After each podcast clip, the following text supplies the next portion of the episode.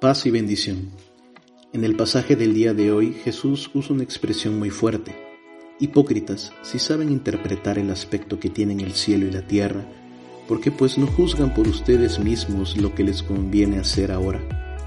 Lo que el Señor les está diciendo es mirar su presente, hacer discernimiento de la propia vida y también en lo que uno hace en relación con el otro que es mi hermano y mi hermana.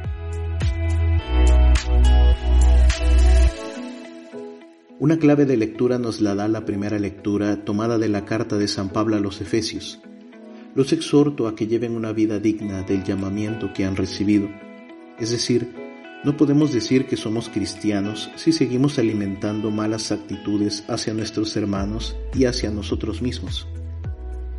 El apóstol insiste diciendo, soportense mutuamente con amor, y es que quien ha tenido un encuentro con el Dios vivo, con el Dios que es amor, hace de la caridad una forma de vida, porque el amor no es ciego, el verdadero amor, el amor de Dios, abre nuestros ojos y nuestros corazones a la profundidad de las cosas que están escondidas para aquellos que piensan que no cometen ningún error, que siempre tienen la razón, a las miradas altivas que no quieren descender de su soberbia para mirar al otro directamente a los ojos.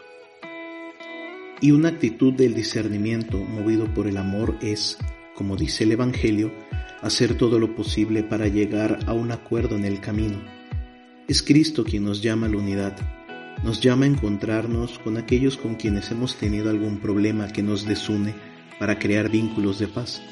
Porque dice la primera carta del apóstol San Juan, si alguno dijera, amo a Dios, pero odio a mi hermano, miente, pues el que no ama a su hermano a quien ve, no es posible que ame a Dios a quien no ve.